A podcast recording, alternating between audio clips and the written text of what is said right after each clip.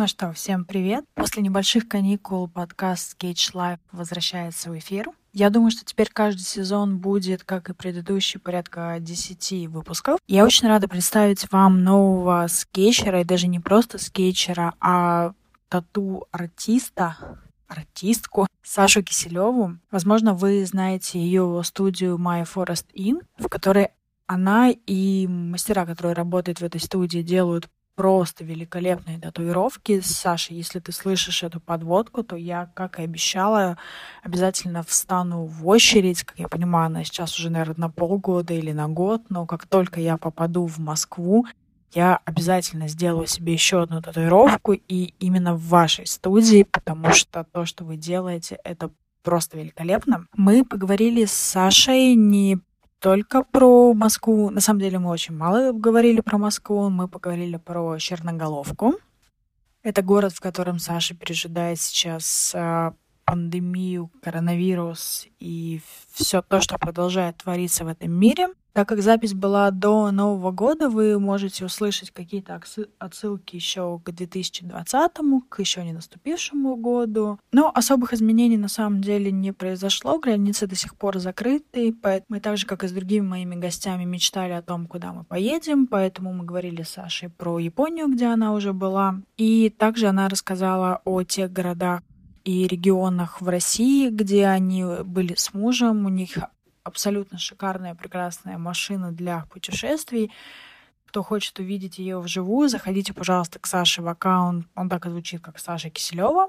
Там огромное количество всего для мотивации. Плюс Саша, конечно же, как и другие мои гости, посоветовала аккаунты. Я обязательно все это напишу в описании к выпуску. И с этого сезона будет небольшое нововведение специально для тех, кто дослушает до конца. После финальной музыки, после того, как закончится диалог с Сашей, вы услышите черноголовку. То есть Саша присылала аудио, записанное на улице, и, и я очень надеюсь, что оно сможет передать то настроение, которое мы хотели, тот хруст снега, те проезжающие машины, немножечко будет слышно людей. Пожалуйста, пишите в комментариях э, ваши эмоции, ваше мнение по поводу этого выпуска. Мне очень интересно. И обязательно о том, нравится ли вам это нововведение, не нравится. Я буду просить моих следующих авторов, э, точнее, соавторов, те люди, которые отвечали на мои вопросы в следующих выпусках. Я немножко спойлерну, это будет Хельсинки и это будет Севастополь. Я их также попрошу прислать аудио. Я надеюсь, у нас все получится.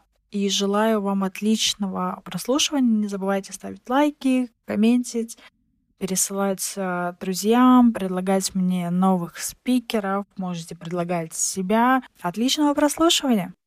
Привет еще раз. Привет. Расскажи, пожалуйста, для тех, кто с тобой не знаком, хотя мне кажется, таких уже довольно-таки мало. Кто ты, что ты, чем ты сейчас занимаешься, где ты живешь сейчас?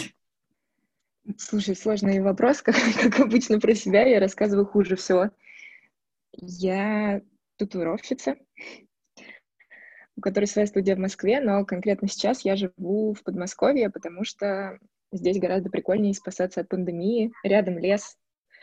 Можно безопасно гулять на большом расстоянии от людей. Можно, ну, в общем, да, отдыхать душой и телом. И это бесценно, конечно, в такие достаточно тревожные времена.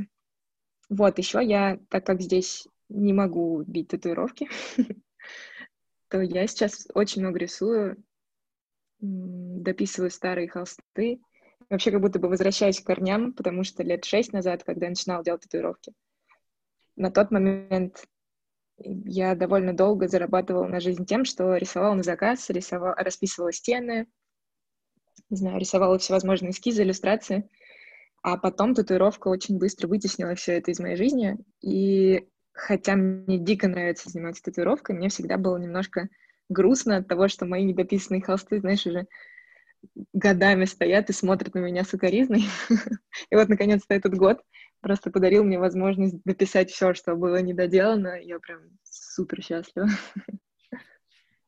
Ну да, можно сказать на самом деле, что это просто какой-то год возможностей, потому что я историю с подкастом откладывала реально год. То есть у меня первые две записи сделаны год назад, они пролежали, я о них продумала, и в итоге вот в этом году собралась и наконец то нет, надо, надо делать.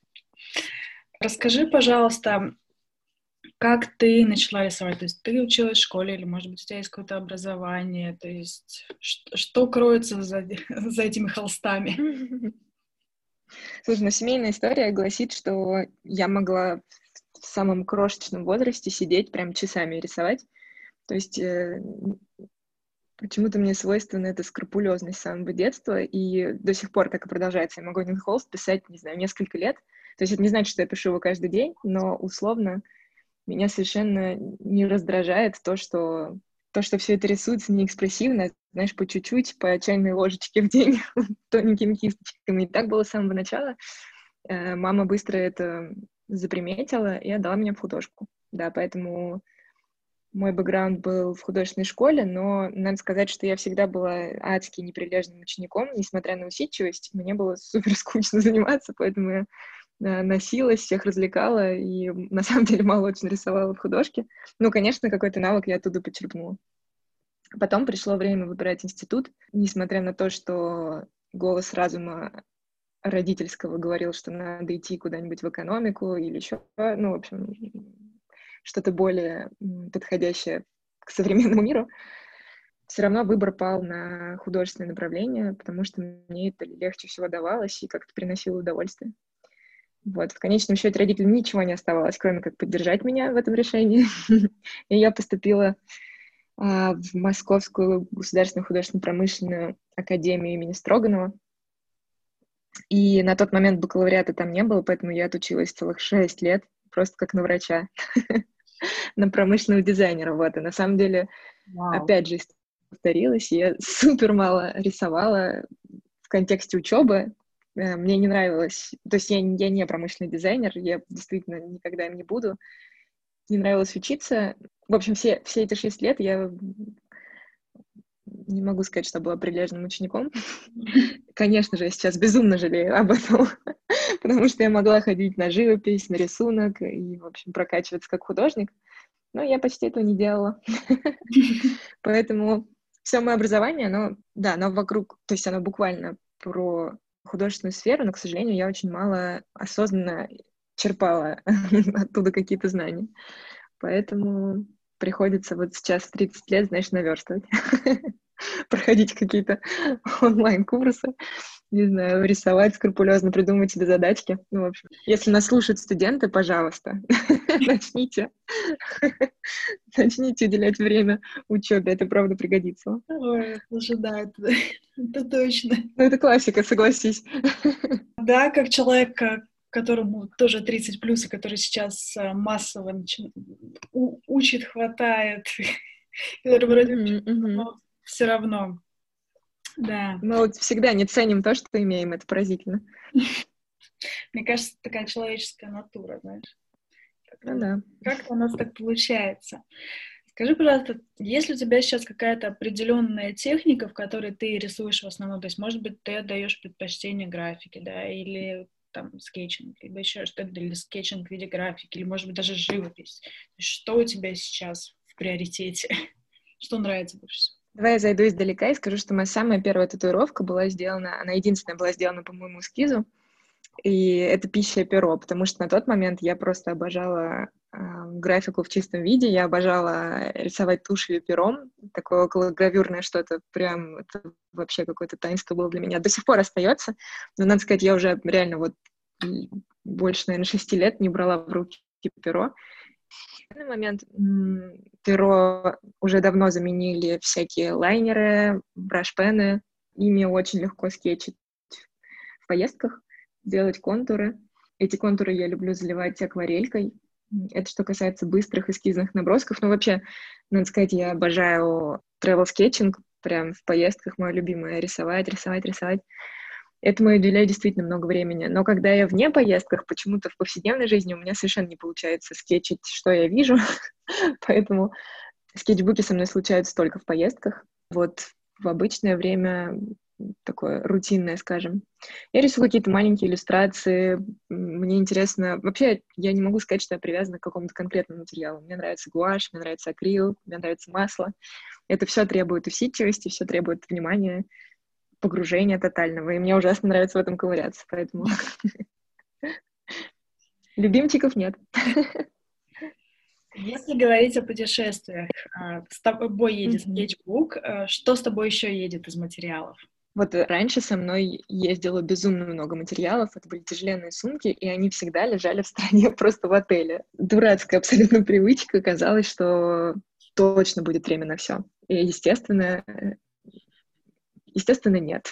Поэтому сейчас мой, скажем так, путешественнический набор состоит буквально из одного скетчбука — Раньше это даже было несколько скетчбуков. Мне казалось, что мне будет интересно рисовать на разных форматах, на разных бумагах. Сейчас это один маленький тоненький скетчбук легкий. Э, и настолько маленький, чтобы он даже помещался, например, в карманах пальто, чтобы я могла брать его с собой в музей без сумок.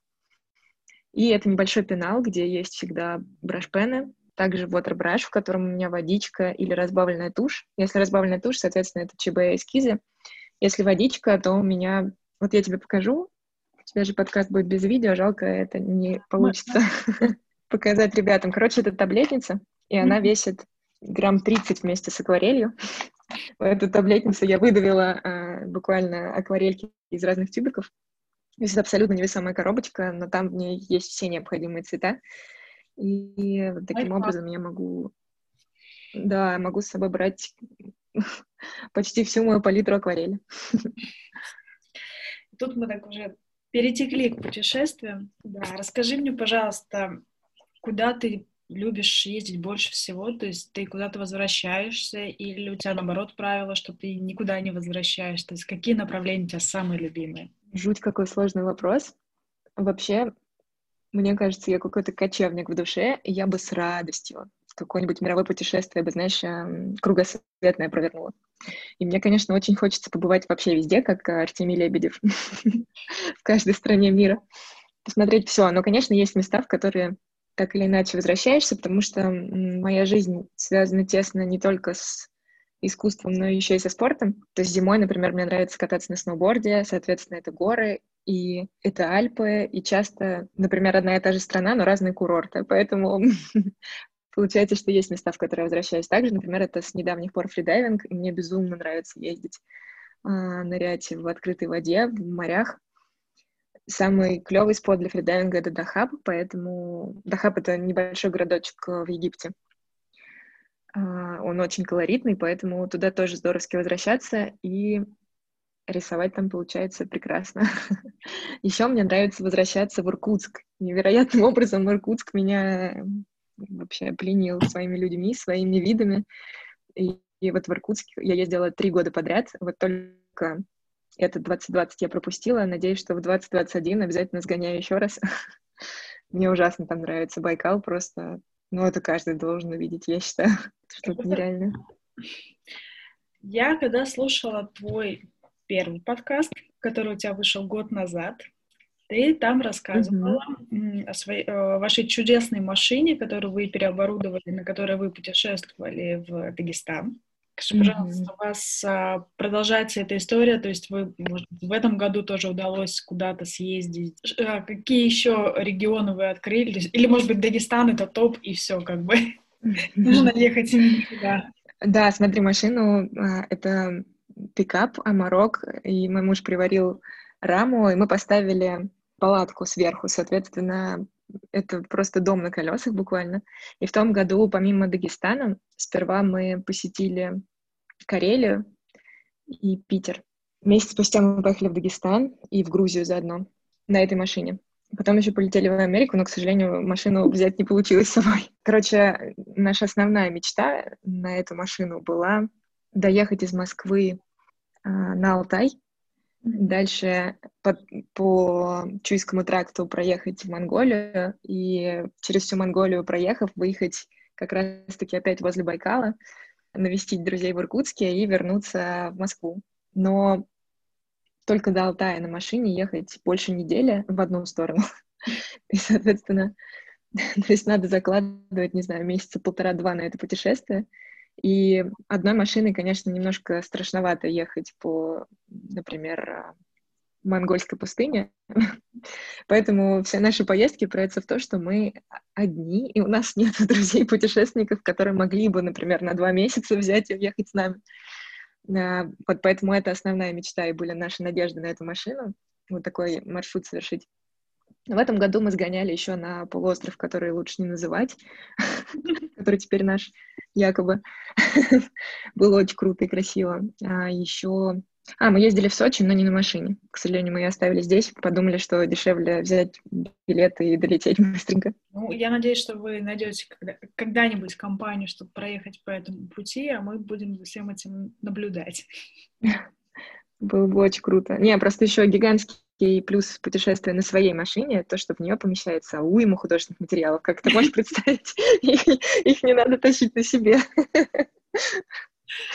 Поэтому, да, это мой любимый способ передвижения. Да, простят меня сейчас слушатели не из Европы. Мы ездили этим летом на машине в Италию, и да, вариант взять с собой все, что хочется, отличный вариант. Но рисовать да. в итоге в одном блокноте и одной ручкой. Это было просто. Ну, классика, опять же. Да, это гениальное решение, потому что я там опрашивала а, друзей, знаешь, с категории, а как вы думаете, Тоскана — это вот это маркеры, акварель или что это? Хотя я человек, который mm-hmm. только маркерами и там линерами и прочей истории, то есть акварель я взяла в руки первый раз в жизни, ну, не считая школы, недели три назад. Вот. Да. Ну да, так, так получилось. У меня вообще была в школе преподавательница, которая мне говорила, ты рисовать не умеешь, вот тебе тройка, как бы иди отсюда. Хороший человек, лет на 10 отбила вообще желание рисовать. Да, поэтому путешествие да. на машинах — это классный вариант. Рекомендую. Давай мы переместимся. Вот у меня такой единственный вопрос. Мы перемещаемся в Москву или в Черноголовку? О чем мы будем рассказывать? Что, что тебе, как ты думаешь, чем поделиться? Есть что смотреть в Черноголовке? Да, кстати, есть. На удивление, несмотря на то, что это город меньше 30 тысяч человек, то есть это буквально несколько улиц, тут есть много водоемов. И, кстати, москвичи очень часто сюда приезжают летом э, купаться. Тут есть несколько озер, несколько, вернее, один карьер, река, mm. на красоты лес. И в Черноголовке я гуляю в разы больше, чем в Москве. Это поразительно. И несмотря на то, что я родилась в Москве, коренная москвичка, честно, я супер мало могу чего порекомендовать. Поразительно, но я такой москвич, который вообще не знает своего города. Я путаюсь буквально в трех соснах, которых нет в Москве. Понятно, что вряд ли какой-нибудь человек поедет в малюсенький город Челноголовка погулять, но если бы я рекомендовала что-то в Москве, я бы точно так же рекомендовала парки, потому что город, он везде город. Какую-то природу внутри города найти, мне кажется, всегда бесценно. Да, с этим я тоже соглашусь, как человек, который живет возле природы. И почти в городе, да. Скажи, пожалуйста, от э, Москвы до Черноголовки сколько примерно, ты сказал, по времени? Мы обычно ездим ближе к ночи, когда нет пробок, и доезжаем от дома до дома минут за 50. Это как в час пик э, проехать чуть-чуть Москвы. На самом деле недолго. Да, ну это вполне себе такой маршрут одного дня даже вполне. Приехать, погулять ну, да. на водоемы, по лесу, а потом елочки. Давай мы с тобой еще мечтаем Представь себе, вот все открылось, все хорошо, везде можно ездить. Куда ты поедешь, как только все это закончится, как только откроют границы? Что в планах? Или в максимальном желании? У меня были куплены билеты в Португалию, и их пришлось отменить. И я бы, конечно же, все-таки закрыла этот гештальт, потому что уже все мои друзья были в э, Португалии, я знаю буквально одну пару, среди просто сотен людей, которым не понравилась Португалия. Все ее просто обожают, а я до сих пор там не была. Поэтому ужасно хочу туда. Ужасно хочу в Новую Зеландию, но туда придется копить. Я бы с радостью вернулась в Японию. Туда бы тоже я сперва подкопила немножко. Очень бы хотелось в Патагонию. В общем, как ты видишь, кроме Португалии, почти все требует Подкопить. Накоп... накоплений, да. Потому что, ну, скажем так, ближайшие места от России я плюс-минус исследовала, мне прям уже кажется, такое настало удовлетворение. А вот какие-то отдаленные места, ох, как хочется. А, еще, кстати, у нас были билеты на Камчатку, их тоже пришлось сдать. Хотя все мои знакомые, опять же, в этом году успели сгонять на Камчатку, потому что это же Россия, как бы открыто все дела. Но вот ровно когда наша поездка была запланирована, не знаю, эти две удивительные и недели, Камчатка объявила продление карантина, и нам пришлось сдать билеты. Это настолько обидно. А главное, что и до, и после люди гоняли туда.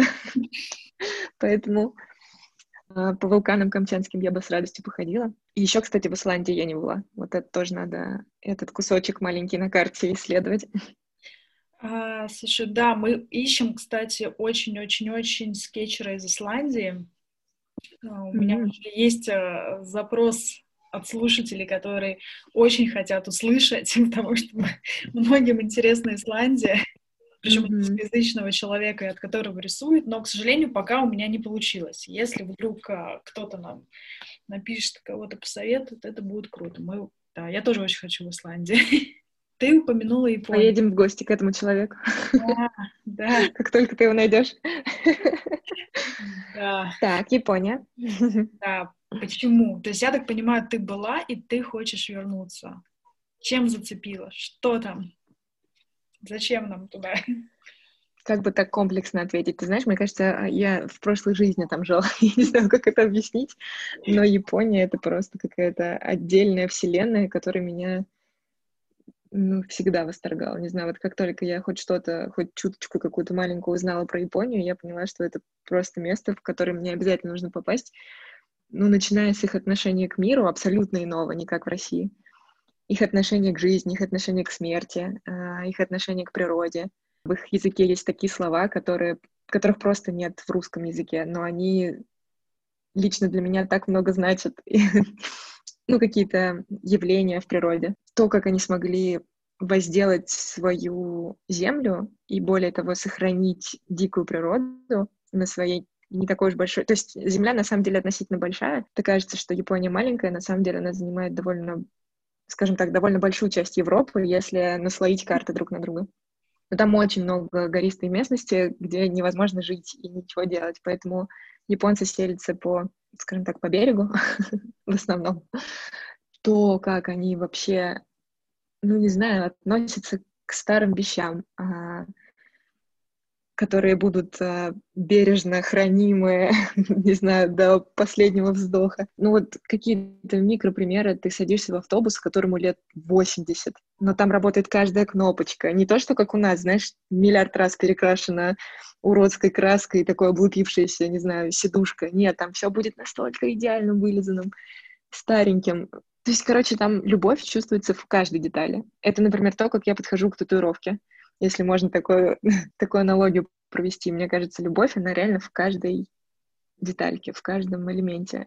И вот, наверное, только в Японии из всех стран, где я была, я ощущаю, что люди так относятся, ну, к каким-то мелочам, прям с большой любовью. И то, насколько там красиво, ну, это просто фантастика, правда. И, например, даже если взять культуру, понятно, что она по многом заимствована из Китая, как бы это удивительно сейчас не казалось. Мне сейчас будет Странно, я приведу пример. Буквально вчера смотрела интервью Дудя с Монеточкой, и парень Монеточки как раз рассказывал, почему он, в частности, любит анимацию Миядзаки, и я полностью с ним согласна, потому что и, и это не только Миядзаки, это не уникум, это, в принципе, Япония вся такая. То, что они относятся ко взрослым как к детям, а к детям как к взрослым, например. Ну, какие-то такие вещи, которые вообще в нашем обществе никак не не фигурирует. И это круто. И это мне нравится. Огром, огромный спич про Японию. Ну, это мы еще не коснулись твоей любви к японскому языку. О, да. О, да. Про детали и про любовь. У меня такой а, новый вопрос, потому что у меня уже возникало у других. Ты можешь э, представить, рассказать, не знаю, визуализировать? Вот как ты думаешь, скетчбук мечта — это какой? Что тебе нужно, чтобы было в твоем идеальном скетчбуке? Клевый вопрос, потому что э, к нему можно возвращаться каждый год, и этот скетчбук будет такой трансформер, который из года в год перетекает из одной формы в другую. Вот, наверное, сейчас я бы сказала, что он должен быть точно неказистым. Знаешь, такой простачок скетчбук, потому что раньше я бы точно тебе сказала, что он должен был быть восхитительно красив, но тогда я бы боялась в нем рисовать. Поэтому сейчас в скетчбуках я ценю простоту и аскетизм, а, мне нравится, когда они идеально раскрываются. Mm. И если ты их не держишь, да, в руках, то они не схлопываются обратно. Это реально очень ценно, потому что не всегда есть стол э, под рукой, где можно, в общем, с удобством расположиться. Важно, чтобы он был э, таким, знаешь, отзывчивым, отзывчивым к, к рисующему. Бумага в нем должна быть довольно плотная, чтобы выдерживала как графику, так и акварель. И, наверное, он должен быть легким, чтобы его всегда можно было брать с собой, чтобы это был такой идеальный э, друг и товарищ. Еще прикольно, прикольно, чтобы э, некрасивые странички сами бы трансформировались, но это уже из области фантастики. На самом деле нет неудачных страничек, так что есть просто э, какое-то негативное отношение к этим неудачным страничкам, но всегда в них можно найти что-то прикольное на будущее. Так что пусть все странички остаются. Я тут подумала. Это супер, это просто прекрасно. Давай я тебе задам последний вопрос на это позитивный и веселый. А, ты, в отличие от тех, с кем у меня были предыдущие записи, получила этот вопрос три аккаунта людей, которые тебя мотивируют и которых ты готова рекомендовать другим. Я к нему не подготовилась, но давай я попробую. Тогда тем более импровизировать. Ты можешь посмотреть. Я просто сейчас как раз э, с телефона с тобой общаюсь, поэтому мне не получится. Смотри, мне сейчас первое, кто приходит в голову, это э, американские ребята, пара, муж и жена, которые по-моему, они дизайнер и иллюстратор как раз. В общем, они живут очень похожей такой на мою идеальную жизнь жизнью. Они путешествуют э, в доме на колесах, и этот дом на колесах просто потрясающий. Они уже сменили несколько. У них есть YouTube, YouTube канал, у них есть инстаграмчик.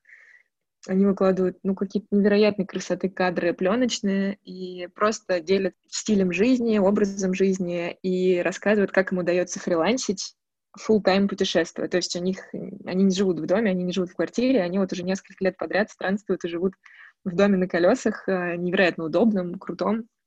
И все это супер эстетично и со вкусом. Короче, очень красивый профиль. Они американцы и путешествуют по невероятной красоты национальным паркам Америки. И это, знаешь, из тех э, аккаунтов, вот не бесючие аккаунты, которые заставляют тебя чувствовать себя несчастным, что ты родился не в такой удивительной среде, а они, правда, как-то умеют очень трогательно это все подать, и это только вдохновляет и заставляет порадоваться за них. Я не смогу произнести название этого аккаунта, поэтому я лучше тебе скину его, а ты потом где-нибудь его подпишешь. Хорошо? Да, да. Так, осталось два, правильно? Слушай, с этим сложней. Вот а если брать Инстаграм, я подписана почти, мне кажется, человек на 800-900. Из них моих друзей может быть человек 100-150, а все остальные — это супер крутые художники и супер крутые татуировщики которых подлец Инстаграм мне не показывает. То есть я просто э, подписана на каких-то идеальных вообще людей, и я никогда не вижу от них публикации. Мне это очень расстраивает. Если бы было не так, я бы тебе смогла посоветовать сильно больше людей. Да, давай я просто посоветую очень по-читерски аккаунт своей студии My Forest Inc.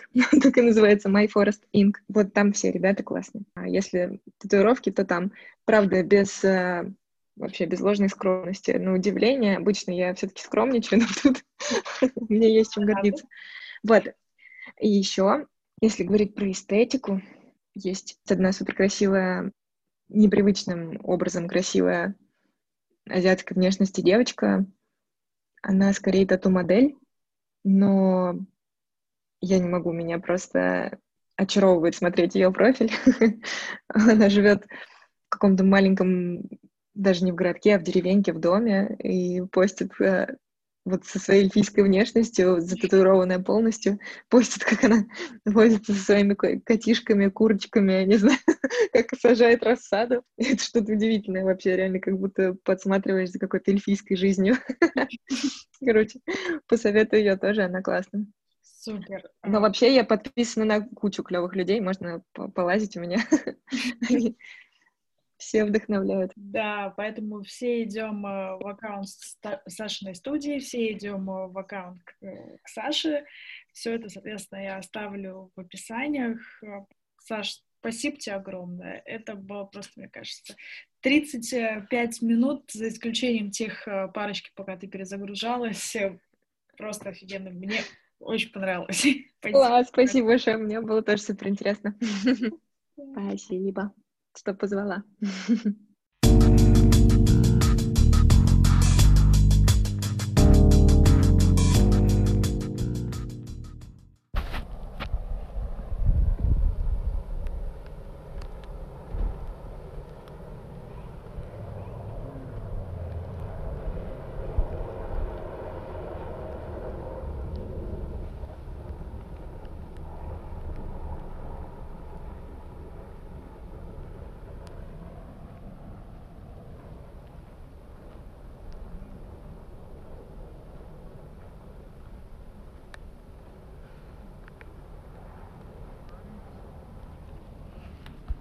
Большое спасибо всем, кто дослушал этот выпуск до конца. Я надеюсь, вам все-таки удалось расслышать аудио из Черноголовки. Возможно, мы традиционно кого-то даже мотивировали туда доехать. Если вдруг вы там будете, будете на водоемах гулять, даже если это будет летом, пожалуйста, отмечайте меня, Сашу. Можете ставить тег Sketch Life подкаст. Мне будет очень приятно знать, что благодаря нам вы узнали об этом чудесном городе.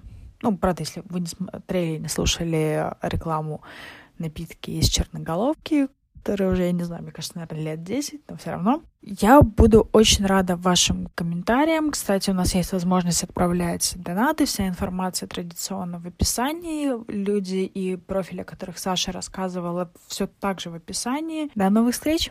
Всем пока.